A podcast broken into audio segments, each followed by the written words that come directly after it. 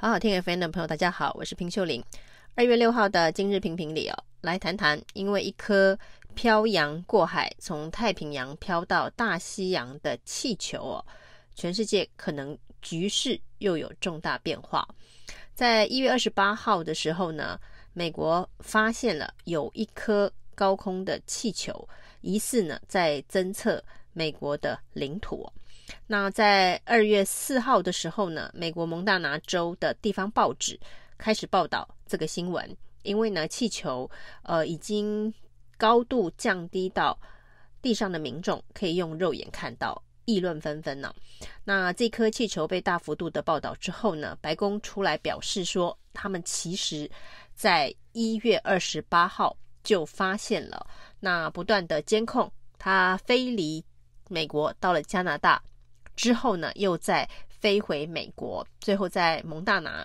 州的地方被民众给发现了。那到底美国会如何处置这个事情啊？从这个二月四号见报之后呢，各方就讨论，在美国国会共和党强烈的要求拜登政府要把气球给打下来啊。那于是，在二月五号呢，美国的五角大厦。派出了 F 二二的战斗机，发射了响尾蛇的飞弹，击落了这颗气球。那这一个残骸呢，是掉到了大西洋。目前看起来，美国的军方呢是即将进行打捞，要了解这一个气球本身到底是如同中国大陆所说的是一个气象侦测，还是有其他。相关的国安机密的侦测，目前呢，根据美国政府的消息，在拉丁美洲上空啊，哥斯达黎加附近还有另外一颗气球。美国总统拜登说呢，在礼拜三，上个礼拜三，他得到军方的报告，有这么一颗气球呢，在美国的上空的时候，已经指示五角大厦要尽速击落。只不过呢，当时军方认为。在美国的这个领土的上空击落碎片，很有可能会伤到陆地上的民众啊，所以呢，等待气球飘到海面上的时候再进行处理，也就是在二月五号的时候呢，由 F 二十二发射响尾蛇飞弹击落它。那这个气球的体积呢，大概是有三辆巴士的大小，而在整个击落的过程当中哦，因为美国军方已经事先公告了。所以呢，也有电视台进行直播，那全美国的民众都看到 F 二十二击落气球的相关的画面哦。那这现在成为美国舆论最热的话题哦。这是不是中国大陆入侵、侵害美国主权的作为？目前呢，白宫倾向做这样子的一个定义哦，侵入主权范围，所以呢，将它击落。那整件事情，北京的反应也是相当有趣哦，因为一开始呢，这一个中国大陆并没有承认跟这颗气球有关呢。那后来呢，是改口说这是民间企业的气象侦测的气球，并不是军方所用啊。那在美国击落了气球之后呢，中国大陆谴责美国呢反应过度。不过这整件事情影响最大的是。原本美国的国务卿布林肯在二月五号、六号要到北京访问呢、一般认为呢，这一个美中之间会针对俄乌战争，针对一些相关的议题会进行意见的交换，而且已经有相当的默契。就是说呢，美中的关系有可能在 G20 拜习会之后呢，进一步的缓和。那布林肯到北京这一趟是非常关键而重要的。事实上，如果照拜登的说法啊，虽然一月二十八号这一个美国军方就监测到这一个气球，而当时呢，因为它飞往加拿大，并没有进一步的处置。那后来在一月三十一号，拜登再度的接获五角大厦的报告，这个气球呢又从加拿大飘回到美国的上空的时候呢，呃，拜登已经指示。要尽速击落。不过到一月三十一号，拜登说他只是要击落的同时哦，都还没有要推迟布林肯访问北京的行程。而布林肯呢，呃，宣布访问北京的行程推迟，而且呢，谴责中国大陆这个侦测气球，所谓的间谍气球是入侵主权的行为呢？那是在二月四号，在蒙大拿州的地方报《见报》成为国会的热议，要求布林肯不要访问北京之后呢，布林肯才宣布推迟北京的访问了。所以看起来，拜登政府呢，原本是打算气球归气球哦。布林肯访北京归布林肯访北京，这两件事情并不打算做一个连结的。那气球该怎么处理怎么处理，但是布林肯应该还是照原本的计划到北京访问呢、否则不会。拜登只有指示击落气球，呃，并没有同步决策布林肯的北京行啊。那现在事态已经发展到美中两大国。针对这个间谍气球，到底是不是一种敌意的入侵的行为，各说各话。美国谴责中国大陆有一个间谍气球的舰队啊，其实在全世界各地用气球来这一个刺探情资，而中国大陆呢，则说这是气象侦测，是民间公司所用的气象侦测的气球。美国是反应过度哦。那接下来可以预见的是，美国会开始打捞被击落在大西洋这个浅海地区的这一个气球的残骸。那里头呢，到底侦测的内容是什么？接下来美国军方肯定会有一波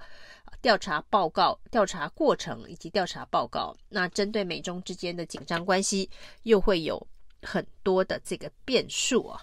那这件事情呢，是让美国人透过电视转播，透过肉眼就看到了这个间谍气球，呃，那种临场感，显然对于中国的反弹。对中国的不满呢，会急剧的升高。那这就跟在围台军演的时候呢，飞越台北上空那两颗导弹呢，那原本呢，蔡英文政府是隐而不宣哦，说不要造成民众恐慌。事实上呢，也是担心像现在的间谍气球出现在美国上空，造成美国民众的群情激愤。同样的道理哦，告知台湾民众有两颗导弹。飞越台北上空这件事情，可能也会造成台湾的民情的愤怒，那这个压力就会在民进党政府的身上哦。那当时隐而不宣的决策，跟这次拜登啊，希望让布林肯虽然有间谍气球，仍然能够访北京的心态跟应对是很接近的。只是最后呢，这个由日本哦来公布这两颗从台北上空飞过的这个导弹。那在美国呢，则是因为气球已经飞得更低了，所以呢，蒙大拿地区的媒体、蒙大拿地区的民众肉眼已经见到了，纸包不住火，最后呢，只好有一连串强制的这个作为哦。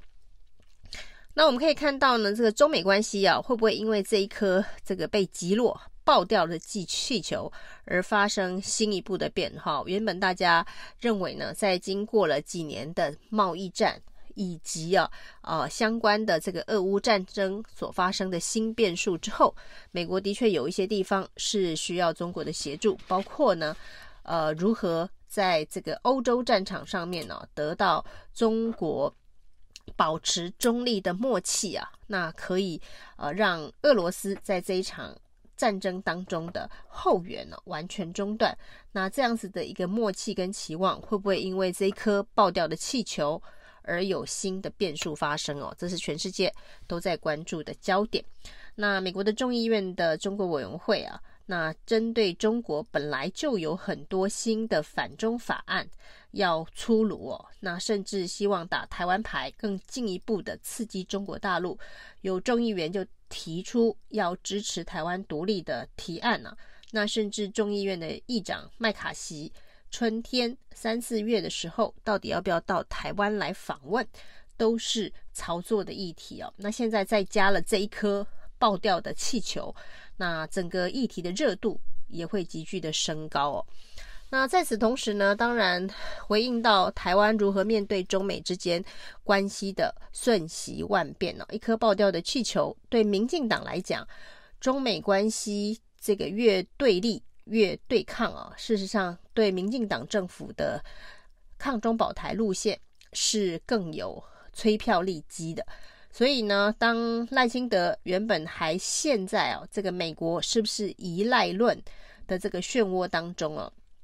那这一件事情呢，在这个关键时刻啊，赖清德主动的出击澄清，美国没有不信任赖清德，这相关的所谓的依赖论都是错误的讯息，再加上驻美代表萧美琴呃即将返国述职。那一般也认为说，对赖清德是一个正面的加分，甚至在民进党内的部分新潮流立委还分析啊，赖清德的副手搭档啊，除了萧美琴之外哦，大家没有讨论第二人选呢。所以呢，在美中关系越趋紧张对抗的局势跟趋势走向之下呢，似乎对于民进党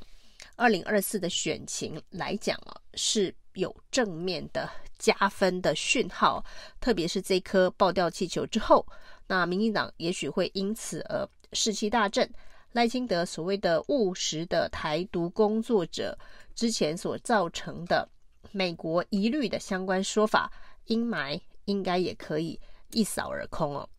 以上是今天的评评理，谢谢收听。